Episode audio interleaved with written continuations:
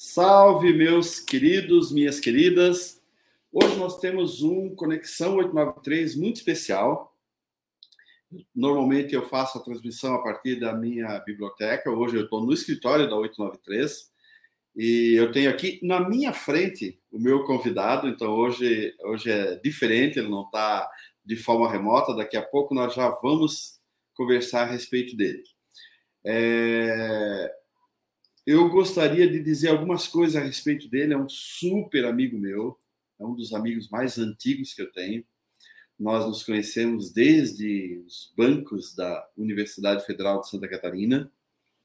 Ele é, é um irmão. Eu, na verdade, me apossei de parte da família dele também. É, ele é padrinho de uma das minhas filhas, a Ana Clara. Na verdade, a outra vez que eu estive aqui, eu disse que ele era padrinho da Maria Helena. Ele é padrinho da Ana Clara.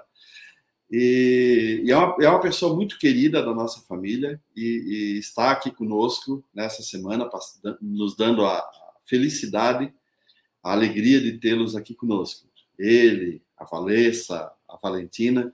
E aí, como ele está aqui, eu não vou perder a oportunidade de bater um papo com ele sobre um assunto que, aliás, um assunto no qual ele é de fato um, se não um especialista, porque eu não sei se essa especialidade existe, mas certamente é uma pessoa que tem uma experiência muito longa, uma experiência de pelo menos os 40 anos nessa área que nós vamos falar hoje, que é a, a questão da iniciação científica. Eu vou rodar aqui um vídeo de um minuto, onde aparecem alguns elementos da, do currículo do Marcos Valim, e em seguida, certamente, ele vai acrescentar alguma coisa para a gente. Marcos Valim, senhoras e senhores. Salve, meu querido amigo Marcos Valim, está aqui, está bem aqui na, na minha frente, né? É, Marcos, eu, eu compus esse vídeo com a partir do, do, do seu currículo e não coube tudo em um minuto, então certamente tem alguma coisinha que seja importante que você queira acrescentar aqui. o que eu gosto de acrescentar, talvez a minha melhor obra dos últimos tempos, é o Pai da Valentina. Pai da Valentina, é verdade, faltou dizer isso. no mais, eu não sou ninguém, eu gosto de me definir assim. É, é uma grande alegria ele estar aqui com você não só online, mas ao vivo, ao vivo presencialmente, depois de um longo período, né? e, e com bastante segurança no, no momento atual que estamos vivendo, apesar ainda de estarmos é, sob a atenção dessa nuvem negra que pairou aí, baixou sobre a Terra, estamos aí. É, Aliás, por, por, falar em segurança, Marcos, deixa eu te interromper aqui um pouquinho. O, o Marcos e a Vanessa, eles é, chegaram aqui na segunda-feira à tarde, e na segunda-feira de manhã eles nos enviaram pelo WhatsApp os, os comprovantes do teste de, de Covid negativos. Eu achei assim uma delicadeza muito grande, uma coisa muito, muito bacana. Eu acho que o Brasil está precisando de brasileiros mais, mais educados, e isso realmente é uma coisa boa realmente é uma coisa bacana. Mas estamos total, em total segurança nesse nosso evento presencial aqui. Ok. Bom, também gosto de, de começar sempre minhas falas é, fazendo um disclaimer, dizendo que tudo que eu vou dizer aqui é uma absoluta responsabilidade minha, não tem valor nenhum a não ser de, das minhas próprias ideias, que tem uh, o valor de uma ideia pessoal e se houver uma, uma evidência de, de verdade. Se não, descartem, não, não tenho nenhuma intenção de ofender alguém com palavras nada disso. Nos tempos que nós vivemos, as pessoas se ofendem né, com as, as verdades que conflitam. E a gente poderia só debater, mas as, as pessoas resolvem mais é, se ofender. Então, não se ofendam se algo que eu disser vai contra as suas verdades. Né? Não tem valor nenhum a não ser uma opinião pessoal. E eu não falo em nome da instituição na qual eu, eu trabalho, a PFR, inclusive porque eu estou de férias, mas é, é, eu acho isso muito importante, é, começar sempre a conversa relativizando posições, né? E não sou especialista em nada, não. Eu, eu sou um trabalhador da educação, da, da academia, gosto de estar na academia e, e temos trabalhado aí para formação de engenheiros e engenheiras. E aí, só na, na, na aí já há mais de 20, quase 30 anos só na, na UTFPR, mas nossa carreira começa lá em 86, quando a gente se formou em engenharia elétrica. Nós já, uma das coisas que a gente é, foi fazer foi dar aula também, né? Exatamente. É, o Marcos é professor, assim como eu, desde que nós nos formamos. Né? Eu comecei a dar aula, nós nos formamos em 86, eu comecei a dar aula em 87. A rigor, a gente deveria dizer que nós somos professores ah, até antes de se é formar, é verdade, porque é a gente deu aula particular. Eu herdei aulas particulares na época da universidade, fazia um, um, uma renda extra ali. E, e, eu costumo dizer também que eu trabalhava não só pelo dia, mas também pela, pela merenda, pela porque comida. sempre sobrava um, uma comida lá na, na, no nosso é, aluno, né? Uhum. Marquinhos, meu xará, dona Mirtô, mãe, uma criatura maravilhosa, que a gente guarda no coração. Então, desde antes de se formar em engenharia. É verdade. O Mar, é verdade. Durante o. Quando a gente estava na faculdade, eu fazia atletismo. O José Maria Nunes, que era o nosso treinador, ele gostava muito de ajudar pessoas. O pessoal já sabe disso pelo livro que eu escrevi, inclusive. E, e, ele sempre me escalava para ajudar ensinar alguns, alguns dos alunos, alguns dos atletas que estavam com alguma dificuldade. Isso foi escalando a ponto de eu começar a dar aulas particulares para outros, para amigos deles, para outras, para outras, outros jovens, né? E num determinado momento eu não, não podia dar aula para esse, o Marquinhos, por exemplo, já tinha dado aula para ele por algum momento, e o Marcos assumiu e a partir daí a gente passou, inclusive, a compartilhar alguns alunos. E nunca reprovamos nenhum aluno, né? Ele sempre caía na nossa mão e se salvava. Foi um negócio bem, bem bacana. Isso aconteceu durante um longo tempo, durante a faculdade, e eu acho que foi, de certa forma, algo que nos, nos incentivou a ser professor para o resto da vida. Foi realmente uma experiência muito bacana.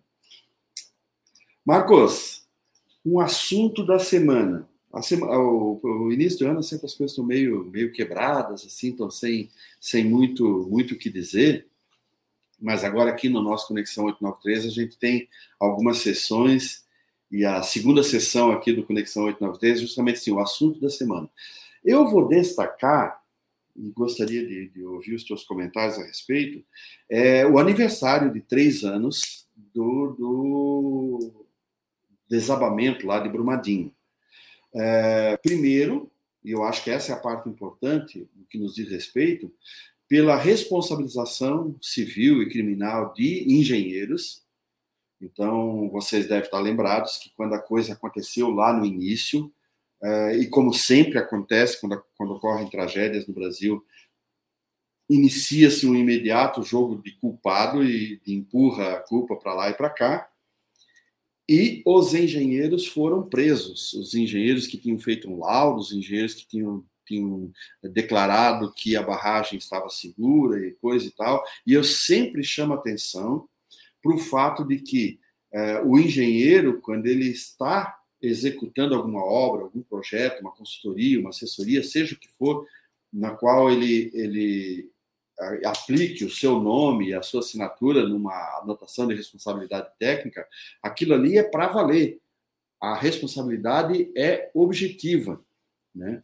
E, e esses engenheiros eles, eles foram presos, uh, estão sob processo. Nós sabemos que o processo, por uma por filigranas jurídicas, ele, ele caiu o processo da justiça local para a justiça federal, há uma discussão para voltar, a impunidade está se estabelecendo como um destino mais ou menos certo, mas o que eu quero chamar a atenção aqui é, é, é, é para o fato de que, quando existe algum desastre envolvendo serviços de engenharia, os engenheiros eles eh, são alcançáveis, ao contrário de políticos, empresários e outras pessoas que tomam decisão e resolvem fazer coisas erradas, o engenheiro, quando ele faz alguma coisa errada, ele assina e essa assinatura coloca o seu a sua credencial de profissional, coloca a sua carteira de engenheiro na reta e todo profissional, especialmente os mais jovens, precisa tomar bastante cuidado com essas responsabilidades.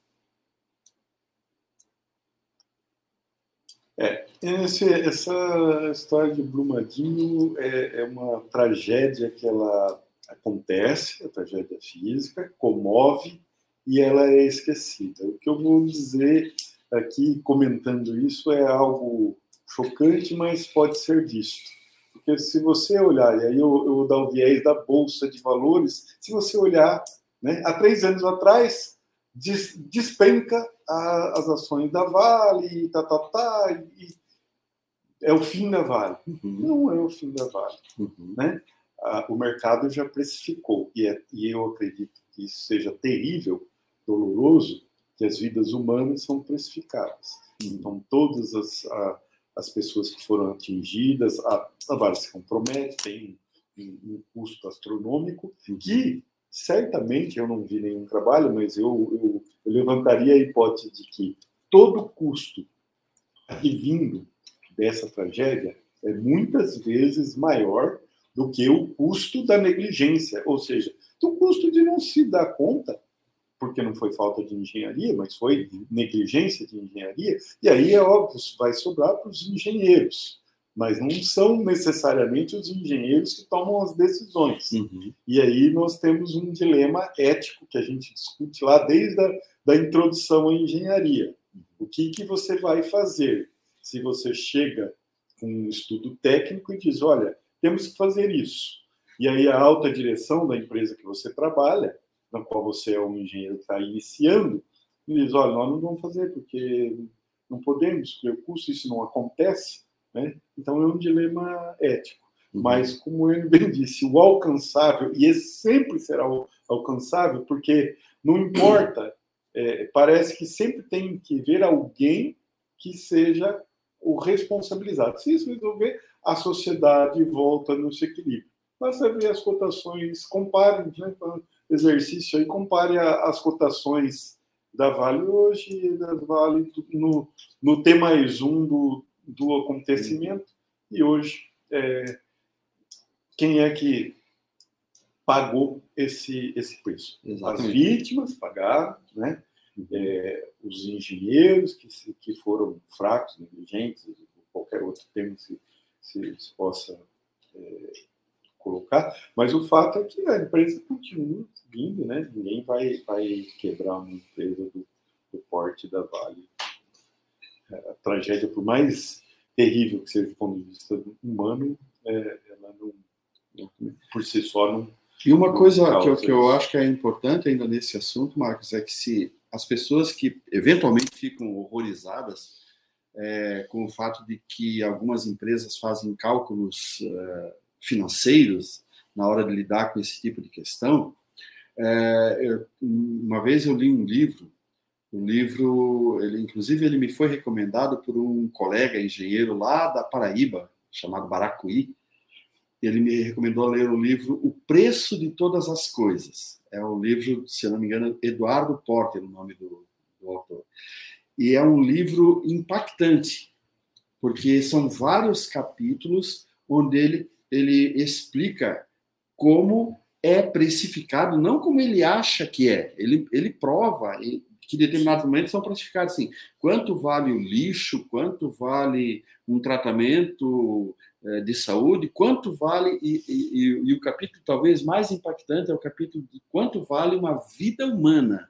Né? Então, assim, no, no 11 de setembro, morreram 3 mil pessoas. Qual é o cálculo? Como é que se faz o cálculo para saber quanto que a seguradora deve pagar por cada uma daquelas vidas? As seguradoras, né? né elas vivem Exatamente. de saber fazer esse cálculo e, esse... e saber precificar bem. Exatamente. Aí que está o lucro do negócio pode parecer horroroso para as pessoas mais sensíveis. Exatamente. Mas a vida, o mundo gira assim. Então, é. E aí ele mostra que, na verdade, é o seguinte: se uma pessoa morre, ou se uma casa é destruída, ou se uma carreira é prejudicada, você tem a opção de dizer que aquilo ali não, não cabe nenhum tipo de reparação, ou tende a dizer que a reparação é infinita. Não pode ser nem zero nem infinito. Você precisa encontrar um número razoável no meio do caminho. E existem técnicas para isso, quer dizer, não é um negócio, não é o fim do mundo você precificar, inclusive, uma vida humana. Então, essa coisa de que nada, ah, tal coisa não tem preço, não, tem preço. Né? É, pode parecer cruel, pode parecer revoltante ou ultrajante, mas, mas tem. E, é, é. e nós precisamos uh, saber que essas coisas existem e que é assim que é feito. Né? É, para acalmar o coração das pessoas mais sensíveis, não é o preço no sentido de valor da vida humana, Isso. né? Perder um filho, perder um irmão, perder um pai para uma mãe, não tem preço. A, a perda emocional é, é irreparável. Agora, não é irreparável quando, por exemplo, isso acontece nos tribunais no mundo inteiro o dia todo alguém sofre um acidente, ele é um pai de família, ele tem X anos de idade, tem um emprego X, e aquilo é, é quantificado, bom, a perda financeira do provedor da família é, exige-se uma reparação financeira. É, é, reparação financeira nunca será mensurável, é, ela é incomensurável com a, com a perda emocional, a perda afetiva, que essa não, não tem preço, né? não, não, se, não se está quantificando isso. isso. é importante que as pessoas às vezes não, não é, entendem. Às vezes quando você fala assim, ah, não, eu colocar preço na vida de uma é, pessoa, a pessoa já fica achando é, que quem está falando isso é desumano. É. é, Porque ninguém vai trazer a vida, da, lá, o assunto é Brumadinho, ninguém vai trazer a vida daquele pai de família ou daquela criança que morreu soterrada. Essa vida, ela é irrecuperável a dor, o sofrimento, a falta, não, não, não nada satisfará e nunca será o dinheiro. Uhum. Porém, aquele pai que faltou, que não vai trabalhar, que não vai poder trazer o, o pão e leite para casa, esse pode ser calculado a partir do salário que tinha, a idade que ele tinha. Isso é a forma que a, que a, que a justiça faz para dizer, olha, é, o seu pai não está aqui, mas o, o, recurso que ele trazia está aqui, você vai é, é, minorar o seu, as suas é, dificuldades financeiras. Quando elas são satisfeitas. A gente sabe que no Brasil né, vai, vai sempre haver uma, uma discussão com relação a isso. Mas quando, quando as pessoas sabem que existe o cálculo financeiro, eles pelo menos estão no jogo. O problema é que ele, a pessoa achar que tudo é emocional, que não existe cálculo é. financeiro, enquanto o outro lado está fazendo cálculo financeiro. E aí você não está no jogo, não está fazendo o que deveria Exatamente. ser feito. E, é, e, de certa forma, é o que eu vejo às vezes acontecer com vítimas de grandes tragédias no, no Brasil.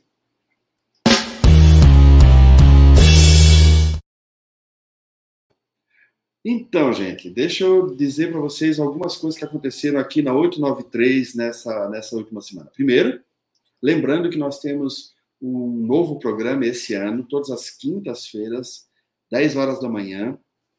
É a hora do nosso café na quinta. Na semana passada nós tivemos aqui, inclusive, um convidado muito bacana, que é o Gil Dion, veio lá de Salvador, veio tomar um café na quinta com a gente. E nesta semana, atenção, quinta-feira, o título do nosso Café na Quinta é Matemática, Sua Linda. Porque eu gosto muito de matemática, eu curto muito é, canais que, de, de, professores de matemática que ensinam ou que desvendam certos é, mistérios da matemática. E na quinta-feira eu vou recomendar uns dois ou três canais aí de matemática. Inclusive, se você estiver ligado e souber algum bom canal de matemática, pode estar conosco aqui na quinta-feira e sugerir aqui nos comentários que a gente vai, vai colocar no ar, inclusive o link na descrição do vídeo, se for o caso, tá? É... Outra coisa, lembrar que o nosso Conexão 893 agora é podcast, então toda a, Conexão acontece sempre nas terças-feiras à noite, que é agora, e o podcast, amanhã até o meio-dia, ele já está disponível no Spotify como podcast. Ok? É, nós vamos. É, tu tens algum acontecimento que você queira. Não, tá, tá de férias, né? o acontecimento é bem pessoal. Tá de férias. férias e, e, e, e, isso é um acontecimento que a gente passa o ano numa na luta diária e nos últimos dois anos uma tensão muito grande. Então, uhum. de fato, estar tá fora de casa, férias, cuidando da, da, das condições de, de, proteção, mais relaxando com a família, isso é, não tem preço. Realmente, muito, é, bom. muito bom. É, uma outra coisa, gente, por falar em cuidando e relaxando, nós tivemos que tomar ontem uma decisão muito importante aqui na 893 com relação ao nosso encontro nacional de escritórios de engenharia e arquitetura. A gente está atento aos aos avanços da variante Ômicron. Hum, apesar de que, segundo as notícias que temos, ela ser mais branda, esse, mesmo este branda ainda tem causado muitos danos, muita preocupação.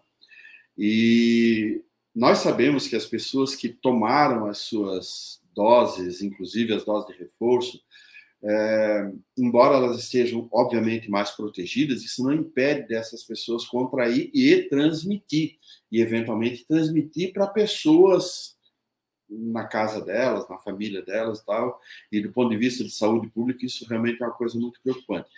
Eu realmente acredito, acredito sinceramente, é, na versão de alguns é, cientistas, epidemiologistas, que têm dito que a Omicron, a Omicron tende a ser um dos passos finais da pandemia, que depois desta onda a coisa tende a se acalmar e a coisa virar uma pandemia, com a aliás, desculpa, uma endemia, com a qual a gente vai conviver sem maiores dramas, tipo as gripes anuais que nós temos. Eu acredito nisso, mas acredito que isso vai bater lá por abril, maio, e o nosso evento está marcado para março, e, eu tenho visto sucessivos eventos é, com agrupamento de pessoas serem cancelados agora para janeiro e fevereiro, então a gente resolveu é, adiar o nosso encontro de março para julho.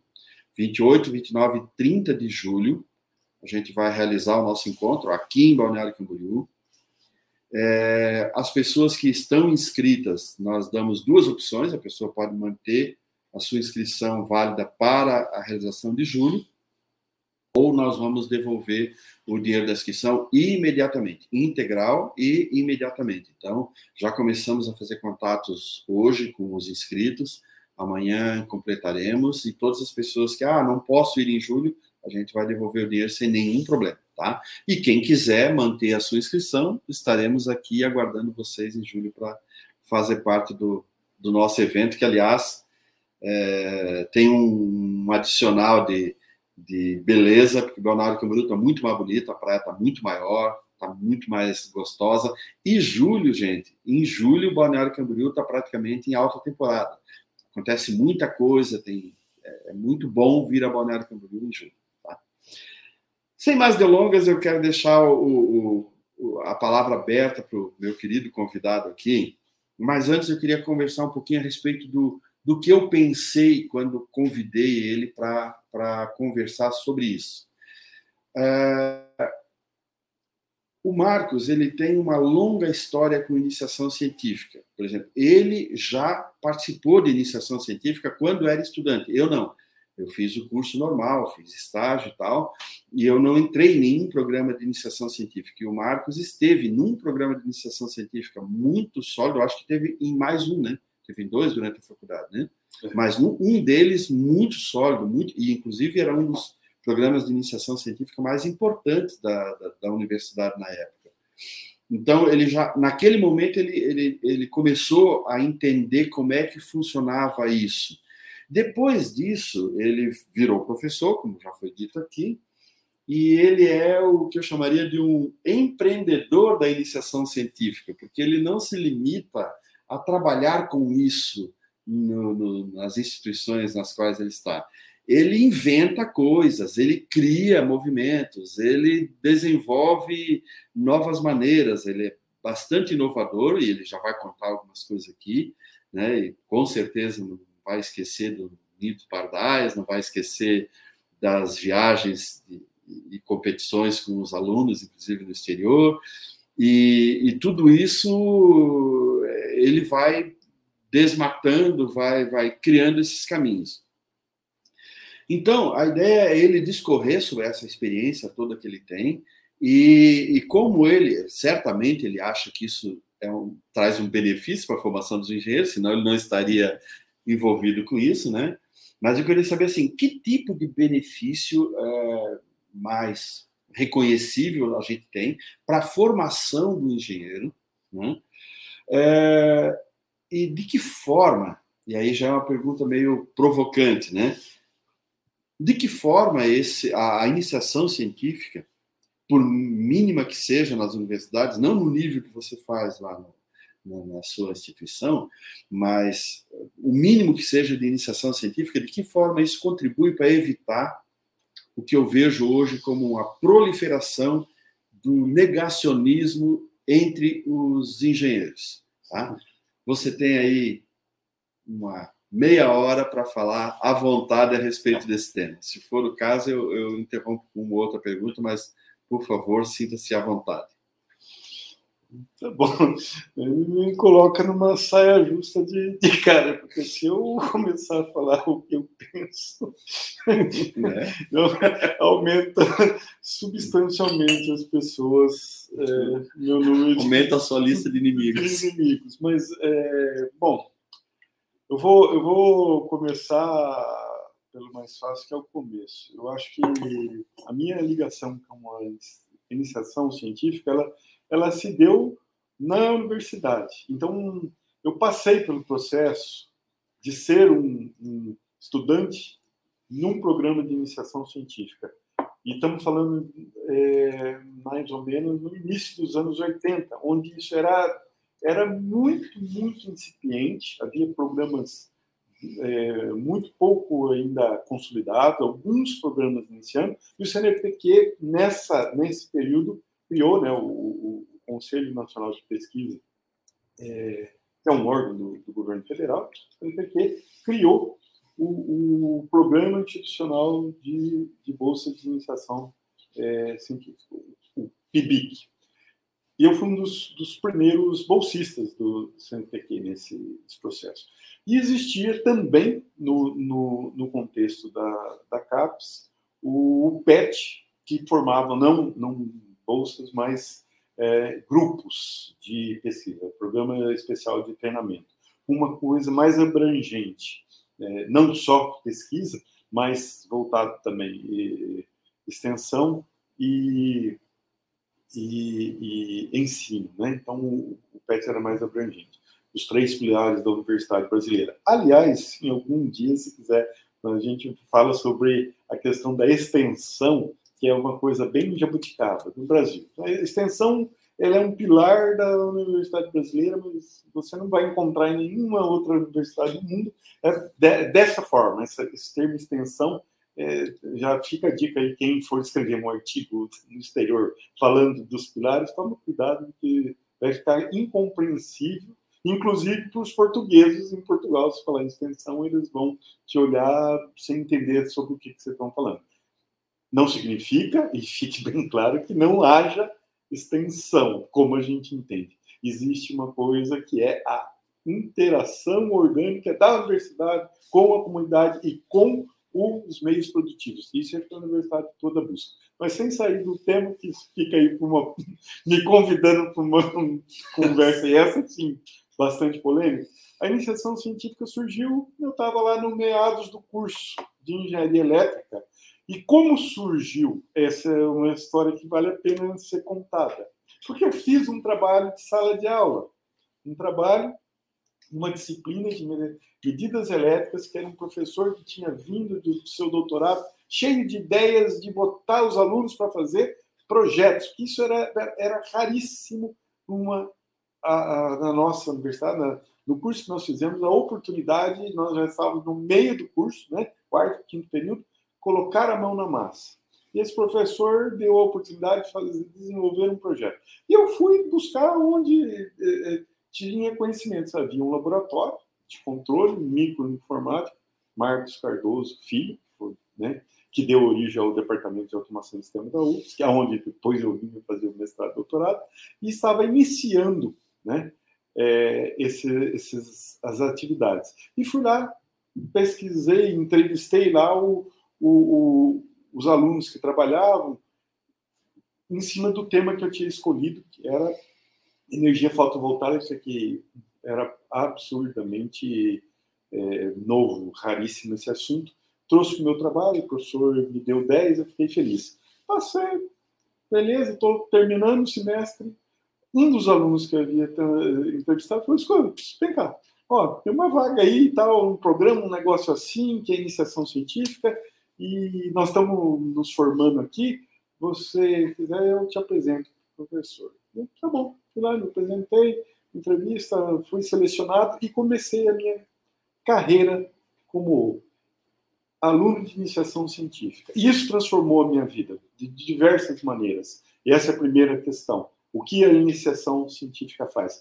Ela cria o engajamento no curso. Acontecia lá nos anos 80, acontecia nos anos 90, acontece com os nossos estudantes hoje. Quando o aluno ele sai da cadeira, né, da, daquela postura acadêmica, da, do, do, tipo de ensino que nós temos ainda muito livresco, muito, muito é, é, baseado no, no que está no quadro, né, no GIS, e sai e assume uma, uma responsabilidade, porque todo projeto de iniciação científica ele tem uma responsabilidade, há algo a ser feito, há uma meta a ser cumprida. E quem vai cumprir essa meta é o aluno que está desenvolvendo aquele, aquele, aquele projeto. E o que é um projeto de iniciação científica? Na verdade, se a gente entender um pouco como é que funciona a pesquisa na universidade, você tem os professores que são orientadores de doutorado, de mestrado, tem conceitos, tem linhas de pesquisa de mais, mais maior amplitude, maior profundidade, vão, vão recrutar estudantes de doutorado que vão trabalhar no, no, no, no limite do conhecimento, né? gerando aí as, através das, das de doutorado, é, de fato, avanços científicos, mas isso por si só não, não, não, repercute. Então você vai ter num segundo desdobramento uma tese, uma boa tese de doutorado, ela tem duas, três, duas, três dissertações de mestrado e um, um grupo de estudantes de graduação que vão implementar códigos, implementar metodologias, fazer ensaios, coletar dados e realimentar para os idealizadores dessa, dessa pesquisa. Então, uma, uma, em torno de uma, de uma ideia, por exemplo, de uma tese de doutorado, tem, às vezes, duas, três, quatro, temos um grupo inteiro de estudantes de graduação que tem a oportunidade de colaborar num projeto de longo prazo, com recursos e com uma, uma, um, um problema real. E aí está a chave da questão, o que faz a transformação.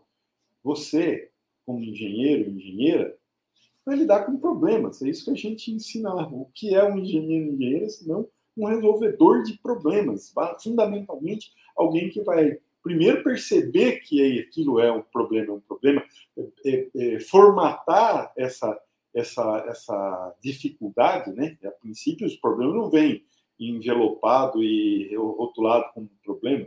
Você vai ter que, que, que formular qual é o problema. E isso é uma capacidade da engenharia que a iniciação científica vai, vai, vai, vai trazer através desse, dessa situação prática, porque você vai ter que equacionar, vai ter que propor uma solução, testar essa solução, validar, como a gente diz, e, e apresentar os resultados. Então, esse, esse processo todo ele é enriquecedor para o estudante de engenharia, futuro engenheiro, futuro engenheira. Tá? É o segundo benefício. O primeiro é trazer o engajamento, é, é, é tirar da sala de aula para colocar no mundo real. E o segundo é, é, é, é construir na sua mente uma forma de lidar, uma metodologia que é, que é o cerne da nossa profissão, a nossa capacidade metodológica de lidar com situações que a gente vai chamar de problema depois de equacionado. Eu sempre digo, problema é um, é um passo posterior e é uma das habilidades mais, mais é, caras da engenharia, né? porque eles não vêm prontos. Vem na forma de uma dificuldade. Né? É que nem quando você vai no médico, o médico lhe pergunta o que você tem. Se eu soubesse, eu não estaria aqui no médico, eu ia tomar o médico. Na verdade, o que o médico faz, o, o excelente médico, é perguntar o que você está sentindo e, com base na, no que você está sentindo, construir uma hipótese do que é o seu problema. E assim é, é, é na engenharia. Muitas vezes, né, e depois na, na prática profissional, os, os, engenheiros se deparam com um cliente que ele não exatamente não sabe o que ele quer. Porque se ele souber o que ele quer, ele não vai te contratar. Ele já, se ele souber, ele já tem metade da coisa dada, como se diz, né? Vamos dizer no jargão mais popular. Se, é, saber qual é o problema, a definição do problema, metodologicamente, é algo fundamental. E esse é o, é o benefício que, um, que uma, um projeto de iniciação científica traz. O terceiro é, é a criação, obviamente, da responsabilidade, entender algo que é fundamental dentro da engenharia, que é planejamento, execução do cronograma, cumprimento de metas, né? porque o, o aluno de iniciação científica, e eu, eu atuei sob essa forma, na maioria das vezes trabalha com um grau de autonomia muito grande.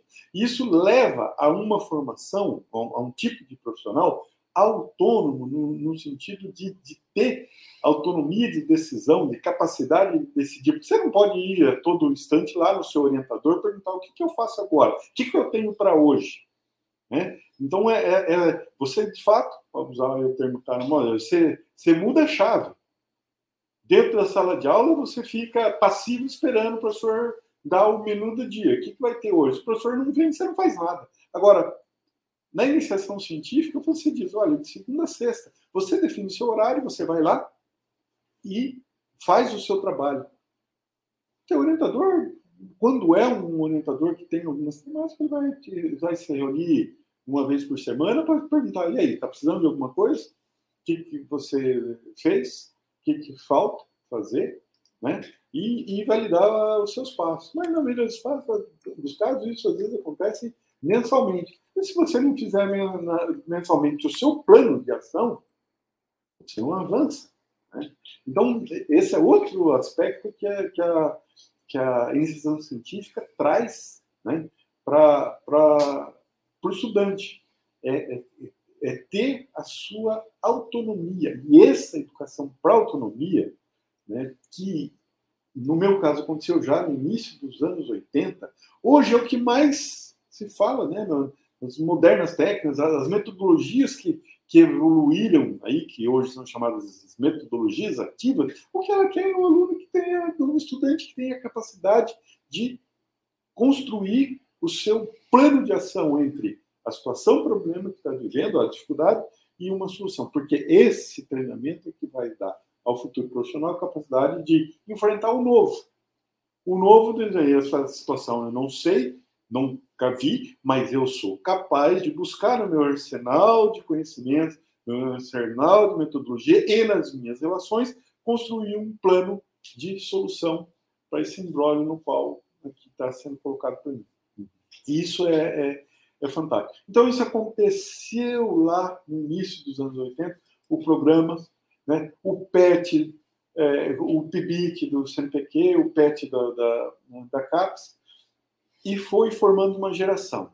Então, eu diria assim, Enio, a, a geração que fez, que ainda naquela época era uma novidade, os nossos colegas contemporâneos, hoje, eu sei exatamente onde eles estão. Eles estão na universidade. Né? Você encontra é, na UFS, tem muitos daqueles colegas contemporâneos que fizeram PET, e aí, assim, o, o programa é, é, vitorioso, porque ele, ele nasceu, no caso do PET, para formação de jovens talentos para a universidade, porque o tempo passa e os, os nossos mestres, eles se aposentam, saem do jogo, como a gente já está próximo de sair do jogo. Então, quando eu, eu me tornei, eu trabalhei como engenheiro, e na engenharia, no, na engenharia de campo, você pode dizer, mas isso só serve para quem vai ser o, o, o, um pesquisador na universidade. Não. O, que é um engenheiro de campo, senão alguém que tem que ter capacidade metodológica, construir uma solução né, a partir de um conhecimento técnico e científico. Uhum. É um engenheiro. É isso que, que, que nós deveríamos fazer. E é esse modelo que a iniciação científica fazia e sempre fez voltado para a formação uh, acadêmica, que hoje se expande no mundo inteiro, como eu disse, em termos de metodologias ativas, querendo, vamos dizer assim, é, é, tornar em massa esse, esse movimento. Primeiro de engajamento, de criação de uma, de uma, de uma, de uma mente é, estruturada, racional, capaz de lidar com, com complexidades e construir é, é, uma racionalidade de solução que é típica adquirível através da iniciação científica. Então, ela, ela forjou uma, uma, uma geração de, de pesquisadores da universidade, sim, continua forjando e ela é importante de alimentação para a própria academia. Agora, o subproduto disso é que nem todo mundo, e é óbvio que a maior parte deve ir para o campo, para ter a, uma visão, e aí entra, talvez começamos a falar da, da questão do, do, de ter uma postura crítica, mas de base científica, né? porque senão nós viramos uma, uma geração de mimimis, e aí tem uma diferença. Né? Ser reclamão não é ser crítico. Então, a, a, a capacidade que você tem de enxergar um problema, analisar os prós e os contras, prós e contras, não é só contras, é prós e contras, e fazer o balance, custo-benefício, que essa é a, é a, é a balancinha da engenharia, né? É, essa característica ela é muito importante para uma boa engenharia. A engenharia da inovação, a engenharia que, que de fato agrega valor. Existe a engenharia do dia a dia, do conserto, da manutenção, do, do, do, do projeto de aplicação, e ela precisa ser muito bem executada. Mas a engenharia que, que salta é, sobre dificuldades, cria valor né, com, mais, com mais intensidade, essa exige um tipo de, profissional que é a iniciação científica, os programas de iniciação científica é, é, muito bem aplicados e, e, e expandidos em, bases mais alargadas, é que criam uma, uma, uma, uma, geração de, inclusive, de empreendedores, porque esse é outro benefício que a iniciação científica traz.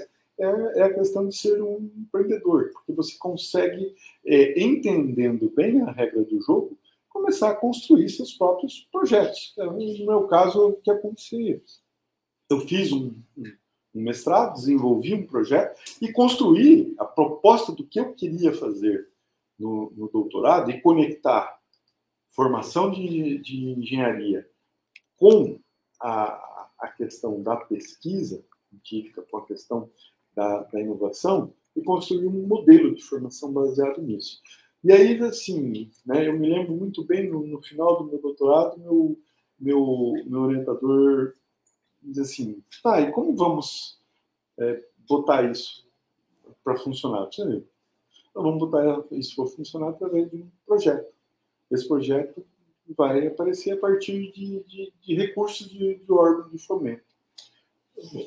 Ô, Marcos, o, eu tenho um, amigo lá de Salvador, na Bahia, que é o professor Luizão, e ele, ele fez uma pergunta no WhatsApp e eu queria que você desse alguma informação a respeito, que eu, eu realmente não, não sei como dizer. E, o que ele pergunta, na verdade, é o seguinte: ele diz que, além de iniciação científica, deveria haver também uma iniciação tecnológica. Você acha que essas duas coisas estão casadas? É a mesma coisa? Ou, de fato, são coisas diferentes? Tem alguma coisa a dizer a respeito? Tá, eu, eu até ia, ia, no começo, quando a gente se propôs esse tema, eu, eu ia sugerir não só a iniciação científica, mas hoje a gente fala de iniciação, é, a extensão, a, a, a, iniciação tecnológica e a extensão à educação, uhum. por conta dos pilares que nós temos no Brasil. É, porque o, o programa de iniciação científica, que, como eu disse, estão vinculados aos, aos projetos de um curso de mestrado, doutorado, é um aspecto. Mas existem as ações de extensão. Eu, por exemplo, hoje eu, eu trabalho mas com, não estou vinculado mais ao, ao programa é, nosso mestrado. Já estive, fui um dos fundadores do nosso programa de mestrado no, no campus Cornélio Procópio.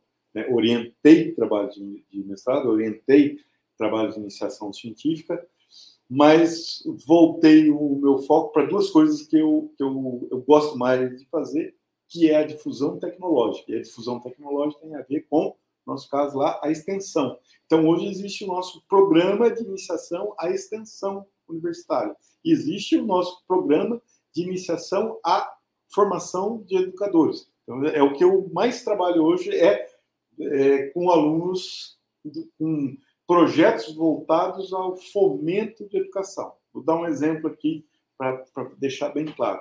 É, com a pandemia, nós começamos a trabalhar bastante com remoto, muita coisa remota.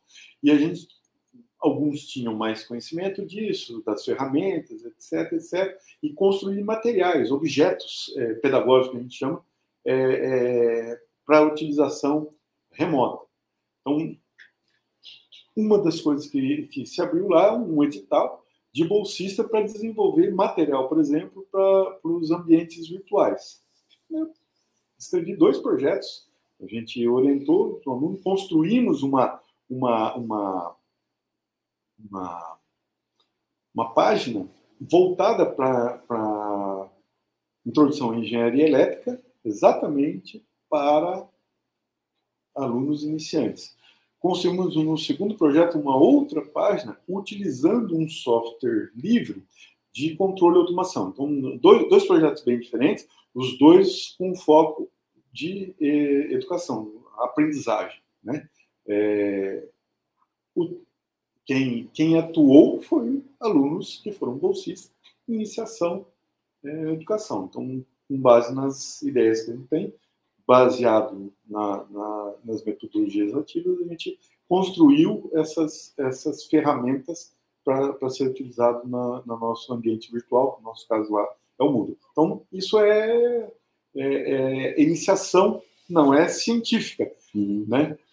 Iniciação à extensão, nós trabalhamos lá, por exemplo, com alunos de altas habilidades. Agora, com a, com a pandemia, nós fomos muito é, prejudicados, porque nós trabalhávamos com crianças e adolescentes presencialmente, desenvolvendo projetos de contraturno com as escolas públicas para alunos com altas habilidades. Hoje é a lei, nós, nós nos introduzimos nesse assunto, pegamos a nossa tecnologia de, de robótica educacional, de todas as metodologias que nós tínhamos desenvolvido lá no Nunes Pardais para aprendizagem de robótica, e colocamos à disposição desse público que é bem diferenciado em relação aos, aos estudantes, as crianças é, ditas normais, né, os, com altas habilidades. Então, mas isso é um trabalho de extensão. O que, que eles têm em, em, comum? Inclusive, do, do colega aí coloca a iniciação tecnológica. E qual é a diferença da iniciação tecnológica? Porque hoje existe o PIBIC, o PIBIC, Iniciação Científica. Existe um programa do, do CNPq, que é o PIBIT. E nós temos, inclusive, programas internos da UTFPR que dão bolsas para projetos de iniciação tecnológica, que estão vinculados a desenvolvimentos tecnológicos, produtos, né? não necessariamente uma, uma tese de, de de doutorado, uma dissertação de mestrado, mas às vezes o desenvolvimento de, um, de, uma patente, alguma coisa assim, que aí vai, vai, vai desenvolver uma, uma tecnologia tangível, vai levar às vezes no, no desenvolvimento de um, de um protótipo operacional, etc, etc.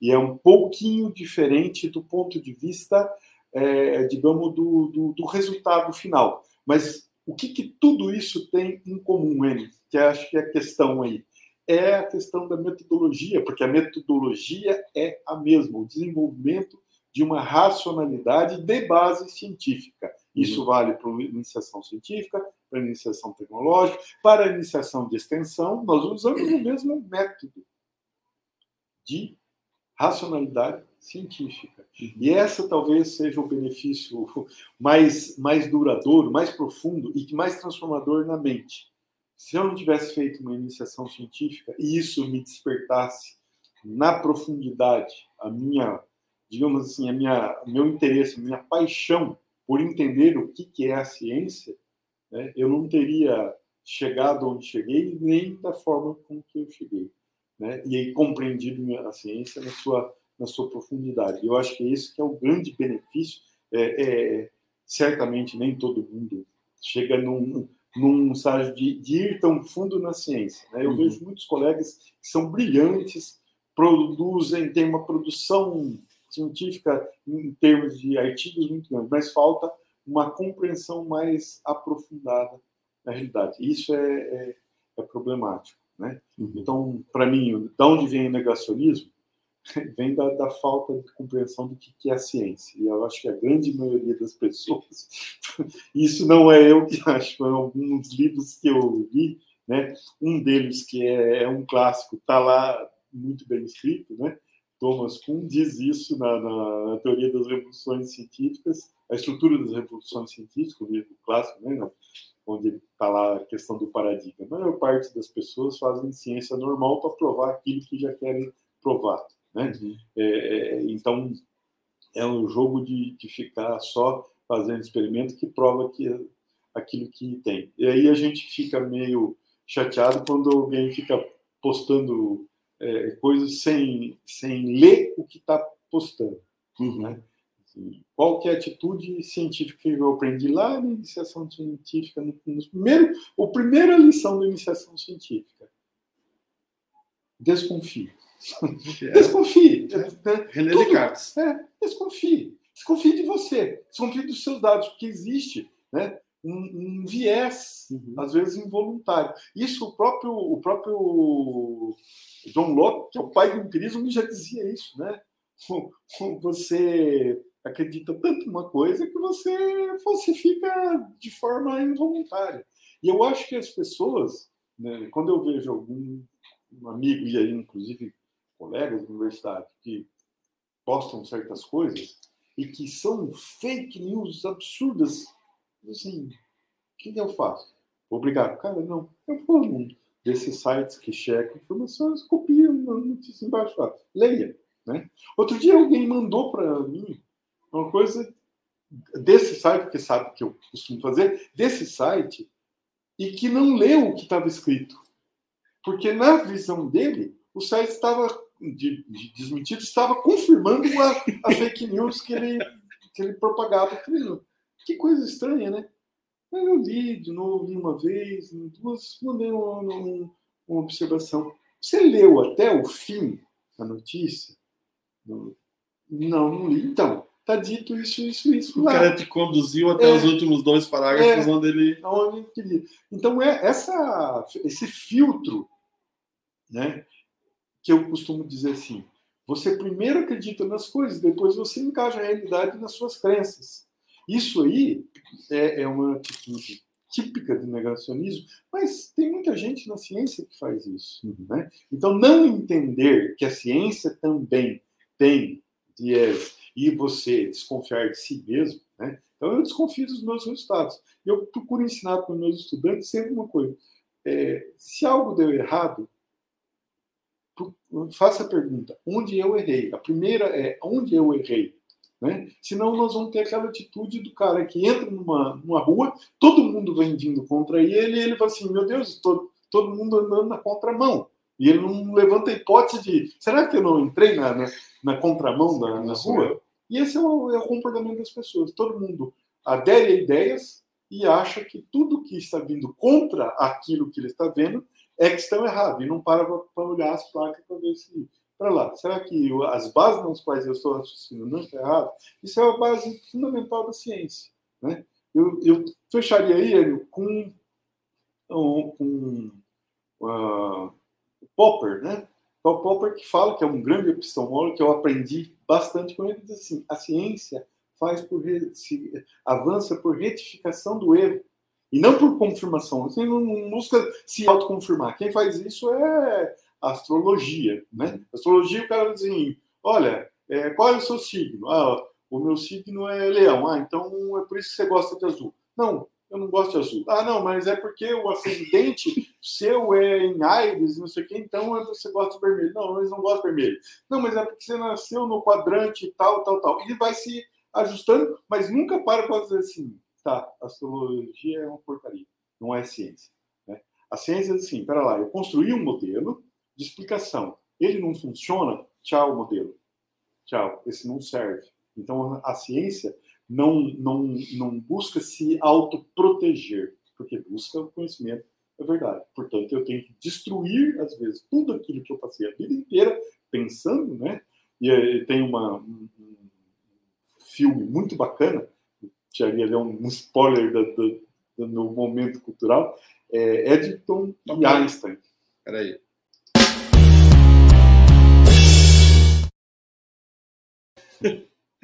Vai, teu momento cultural. Tá, eu ia, eu ia dar outra sugestão, mas aqui veio essa na minha cabeça. Eddington e Einstein. É um filme que eu peguei um dia lá no, no, no Netflix, tinha no Netflix, não sei se ainda tem.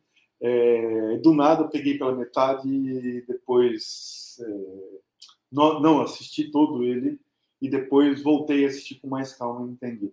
A história do Eddington, que era um físico é, inglês e era, e era experimental, e o Einstein, que tinha produzido aquelas ideias que botavam por terra o, o Newton, e, e, a Inglaterra e a Alemanha estavam em guerra, então ninguém gostou daquilo, e no fim o Eddington vai lá e prova, ele faz o experimento que o Einstein disse, levanta a bola no artigo lá que ele deveria fazer.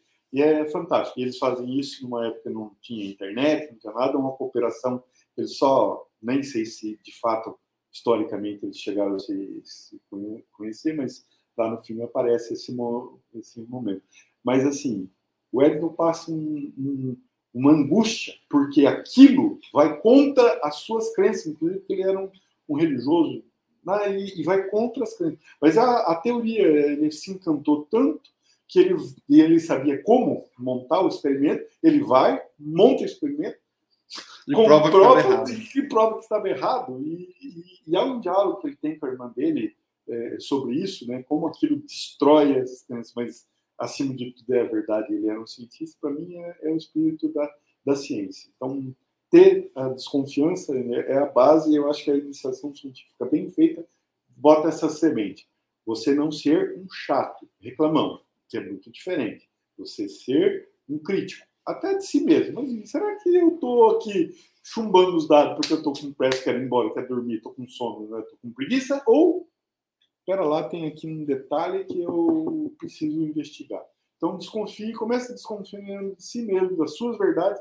Essa eu acho que é a base que diferencia verdadeira ciência dos negacionistas, do, daquele que, que se é, constroem as teorias para se proteger das suas verdades. Que maravilha! Bom, gente, tá, que vocês sintam um pouco de inveja, eu vou ficar batendo papo com ele hoje até meia-noite, pelo menos, e ainda tem a semana inteira desse nível de conversa aí, tá? É, não, eu só tenho a agradecer. Para mim é sempre uma, uma alegria, é muito divertido. É dar banana para macaco, deixar eu falar, gosto de fazer. Se, se as, aquilo que a gente falou aí de forma bem sistemática, bem, bem, bem improvisada, né? a gente é, pode suscitar reflexões, eu fico muito feliz. Como eu disse, não, não sou especialista em nada, mas tenho um grande prazer em, trocar ideias aí e estar tá sempre aprendendo. Uma grande honra, um grande prazer aí. Tchau, pessoal. Até semana que vem. Melhor, até quinta-feira no Café na Quinta.